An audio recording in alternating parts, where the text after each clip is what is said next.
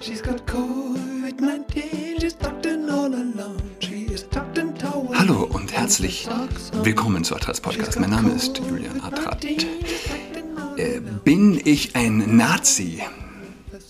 Wer, wer sollte das denken, wenn er mein In- Instagram-Profil sieht? Äh, Es erheben sich dunkle Mächte.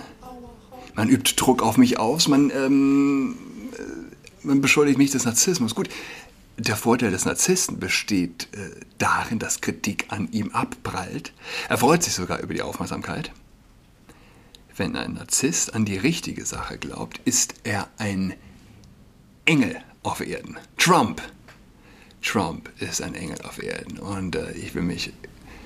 äh, Ich fand das immer sehr, sehr hässlich, diese, diese Distanzdiagnose, seine Psyche zu beurteilen aus der Distanz, wie das Manfred Lütz getan hat. Ist traurig. Ich habe immer. Ich hatte eine hohe Meinung von Manfred Lütz, bis er sich zu Trump geäußert hat. Gut, e egal. Trump, die geballte Medienmacht gegen sich zu wissen. Das Establishment, Hollywood. Und trotzdem seinen Weg zu gehen, für mich, mich daran zu erinnern, ähm, dass das möglich war, sich dem entgegenzustellen, ist ein, ein, ein Quell stetiger Freude. Trump ist ein Held. In ganz klassischer Hinsicht. Trump hat Frieden gebracht. Wer kann das von sich sagen? Er hat einen Unterschied gemacht. Der Austausch zwischen Israel und der arabischen Welt ist auf einem Level, wie es vor Trump für absolut unmöglich gehalten wurde. Ja, hm, der Austausch, die Flugverbindungen, äh, die Botschaft nach Jerusalem verlegt zu haben, war ein, äh, ein Segen. Schon vor Jahrzehnten äh, durch den Kongress beschlossen, nie, nie hat sich ein Präsident an die Umsetzung getraut. Warum? Warum? Aus, aus Irrationalität, aus Angst, aus Angst vor der Wahrheit. Jerusalem ist die Hauptstadt Israels. Und die Weltmacht traut sich nicht, seine Botschaft, ihre Botschaft in die Hauptstadt Israels zu legen? Come, uh, come on. Ähm, also bin, wenn ich ein Nazi, äh, eine familiäre Autorität sagt, Freunde beschweren sich bei ihr, mein Instagram-Account, ginge gar nicht. Sie fragen, ob ich ein Nazi sei. Nein, sagt sie, er mag einfach nur Trump. In was für einer seltsamen Zeit leben wir? Wenn ich sage, dass es unfair ist, wenn biologische Männer im Frauensport antreten, dann bin ich ein Nazi. Und äh, das, das Schwierige ist, also das versuchen zu, zu fassen. Ja, ich bin sicher, die meisten würden sagen, nee, das ist nicht fair, äh, wenn ein biologischer Mann gegen Frauen antritt. Aber wo kommt dann das Unbehagen her der Leute, mir zuzustimmen? Und ich glaube, es hat was mit Mitläufertum zu tun. Sie sind Mitläufer. Sie glauben lieber der Masse, sie glauben lieber der Stimmung als ihrem Verstand. Da ist jemand, der... Sie können es gar nicht richtig fassen. Da ist jemand, der der sieht das nicht so, wie, es aktuell Stimmung ist. Obwohl, macht schon Sinn, was er sagt, ja, aber passt nicht ins, ins aktuelle Zeitgeschehen, passt nicht äh, in die aktuelle Botschaft. Er ist ein Nazi. äh, was so traurig ist. Das, das, das Schreckliche ist ja, wenn, wenn jemand sagt, äh, ich habe das die Woche noch erlebt, äh, da hat jemand gesagt, ich glaube, unser Lehrer an der Schule ist ein Nazi. Und das Problem ist ja, wenn man das hört, man denkt, oh, hm, das, Leute sagen, das, das ist ein Nazi. Meine, meine Reaktion ist, dass ich denke, vielleicht, vielleicht denkt der Typ noch klar. Was grotesk ist. Ja? ähm, ja, Mitläufer der säkulare Extremisten. Ja, was, was, was sie brauchen, sie brauchen nicht mehr als Brot und LGBTQ-Spektakel. Früher gab es äh, Gladiatorenkämpfe. Heute für den moralisch vakuumierten Westler, ich liebe diesen Begriff, den hatte ich, ich glaube, dienstags zum ersten Mal ist der mir über die Lippen gekommen. Der moralisch vakuumiert. Das trifft, finde ich super. Für den moralisch vakuumierten Westler gibt es jetzt den, was? Den Queer Wein. Queer Wein. Ah, ähm, wo habe ich's? Ja, erstes Bundesland will Queer-Weine fördern. Schreibt die Bild. Die rheinland-pfälzische Familienministerin Katharina Binz, 38 Jahre alt, grüner, startet einen Queer-Wein-Wettbewerb. Die Initiative richtet sich unter anderem an lesbische, schwule, bisexuelle, intergeschlechtliche Winzer aus Rheinland-Pfalz, heißt es in dem Aufruf. Was treibt eine Familienministerin einen Queer-Wein? Äh, eine Queer-Wein-Ausschreibung ins Leben zu rufen? Das, das muss man sagen lassen. Familienministerin etabliert das Queer Wine Festival. Mitmachen können Weingüter, bei denen nicht heterosexuelle, Zitat, in verantwortungsvoller Position tätig sind. Abnehmer für den Wein, das Ministerium selbst, will 500 Flaschen, maximal 10 Euro, die Flasche aufkaufen und künftig Gästen im Land schenken. Das heißt, äh, der, der, das ist nicht mehr der Grauburgunder, das ist jetzt der, der Gay-Burgunder. Äh, also es ist nicht mehr der Wein, es ist jetzt das Gay-Tränk. Es ist, äh, ja, das ist wieder klassisch, klassisches Beispiel für die Realität ist der Satire. Um Lichtjahre voraus möchte man sagen.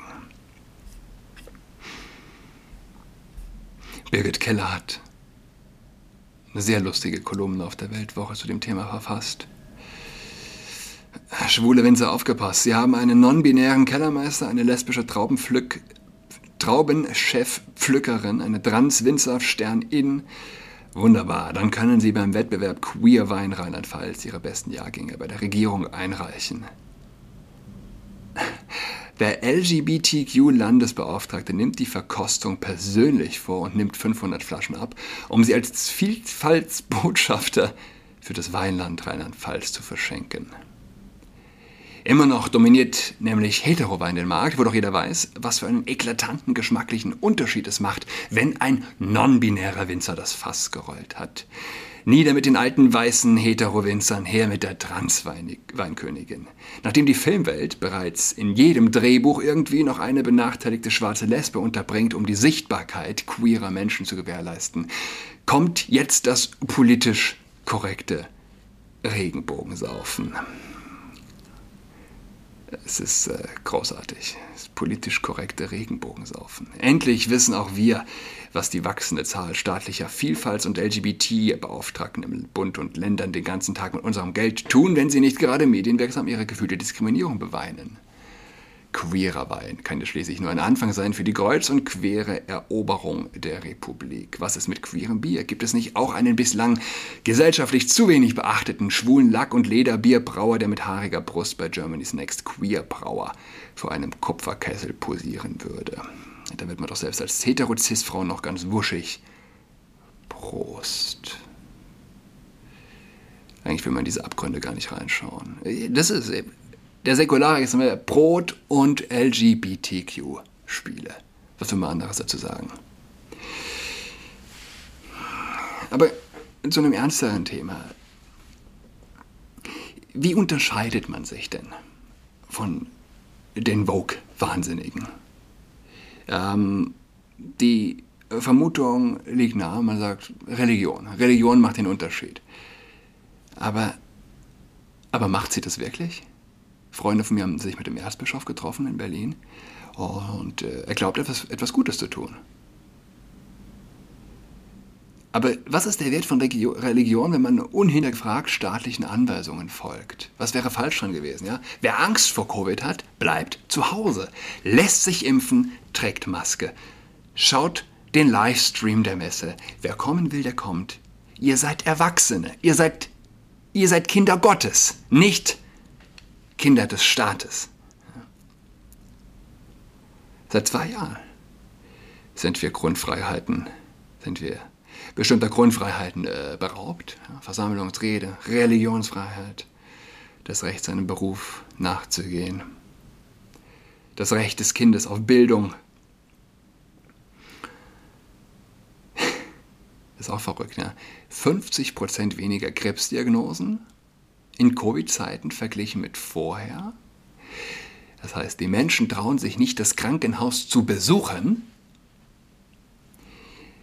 wenn sie krank sind äh, und wenn sie wollen, dürfen die Menschen aber nicht die Kirchen besuchen, wenn sie gesund sind. Das ist die Welt des säkularen Extremismus. Und ich muss an dieser Stelle sagen, ich bin enttäuscht und gleichzeitig bin ich dankbar. Ich bin enttäuscht über meine, ähm, äh, wie man so schön sagt, Glaubensgeschwister äh, ich, ich halte den Besuch einer 2G-Messe für einen Frevel. Okay, vielleicht ist diese Meinung nicht sonderlich zu Ende gedacht. Es geht immerhin um das Wichtigste im Leben. Es geht um die Gemeinschaft mit Jesus. Es geht um die Kommunion mit ihm. Es geht um den Verzehr des Leibes und des Blutes Christi. Aber passt das zusammen? zu glauben, dass man den Leib und das Blut Jesu Christi isst und trinkt. Dass das tatsächlich sein Fleisch und sein Blut ist und gleichzeitig die 2G-Regel für richtig halten? Was ist das, wenn ich die, die hässlichste Form kognitiver Dissonanz, die ich mir als Christ vorstellen kann? Das ist, das ist wirklich low. Ja? Ungeimpft darfst du nicht zur Messe, aber ohne Beichte zur Kommunion. Geht mehr, geht mehr Rauch Satans. Ja, okay, okay. Mir kommt spontan in den Sinn eine, äh, eine, ein Homotraum. Unter 2G-Regel. Der Lesbenkuss mit, äh, mit FFP2-Maske. Nur für den Lesbenkuss darf die FFP2 abgenommen werden. Und nein, ich meine das nicht böse. Das ist das Leben. Das ist die Welt, in der wir leben. Es wird diese Szene gegeben haben.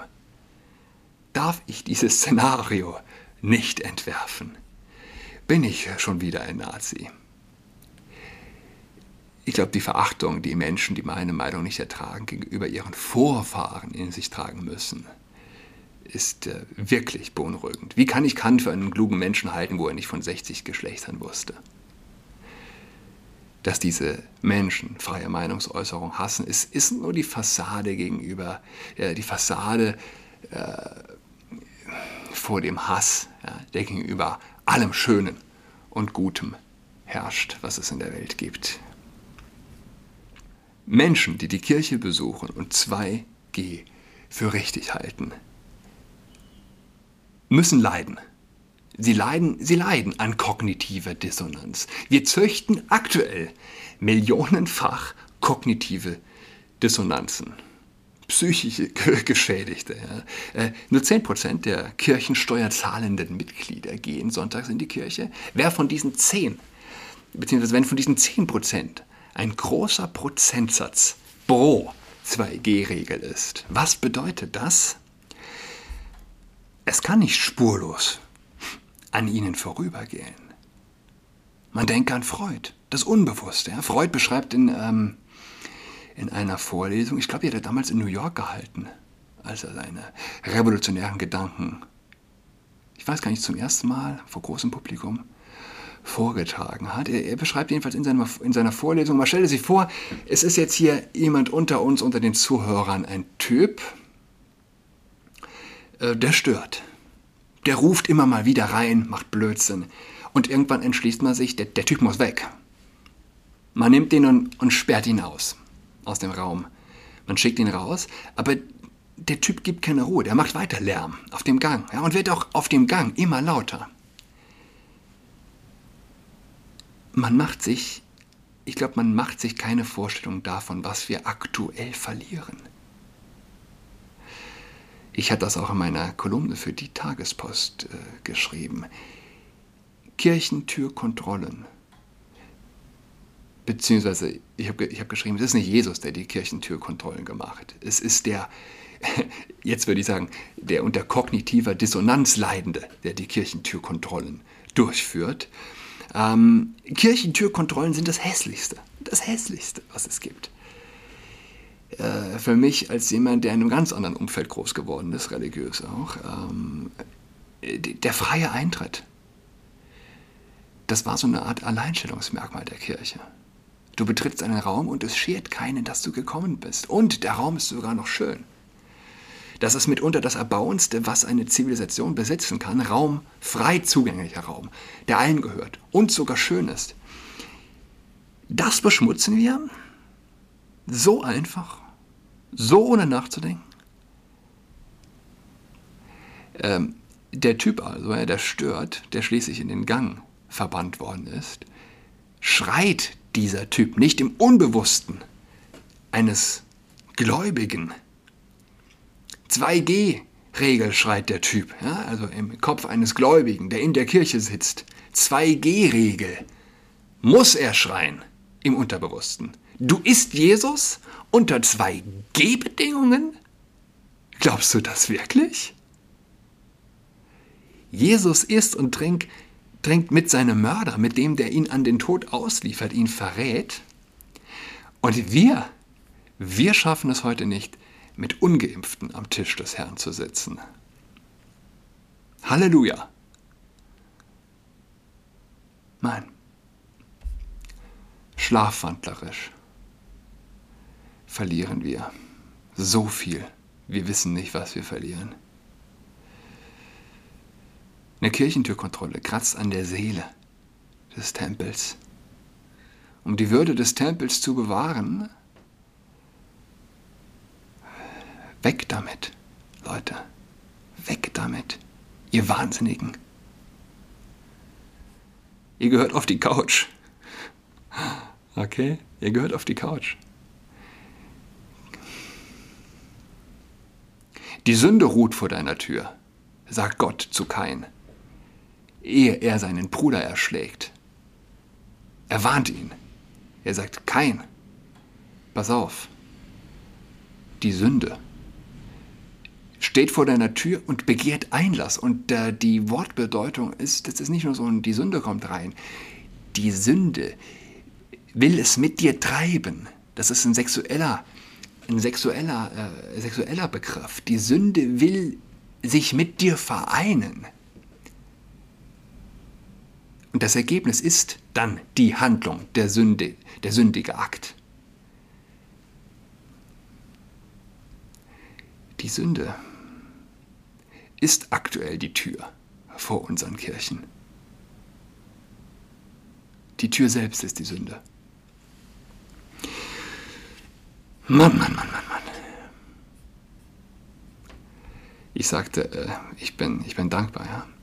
Ich bin enttäuscht, aber auch dankbar. Warum bin ich dankbar? Ich, ist das fast ein Wunder. Ich, niemand, niemand in meinem Freundeskreis, nicht eine einzige Person ist im engeren Freundeskreis, ist der Corona-Hysterie zum Opfer gefallen.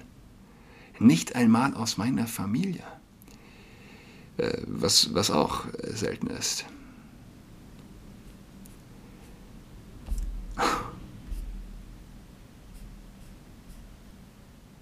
War der Sturm nervig? Sorry, wenn die, wenn die Sturmgeräusche hier ähm, laut waren. Putin bleibt zu Hause, den Sturm kriegen wir trotzdem. Ja? Okay. Ähm, allen ein schönes Wochenende. Wir hören einander wieder nächste Woche Dienstag. Bis dahin. Tschüss. She's got COVID-19, she's tucked in all alone. She is tucked in toweling with her socks on. She's got COVID 19, she's acting all ducked and toweling with a saxon.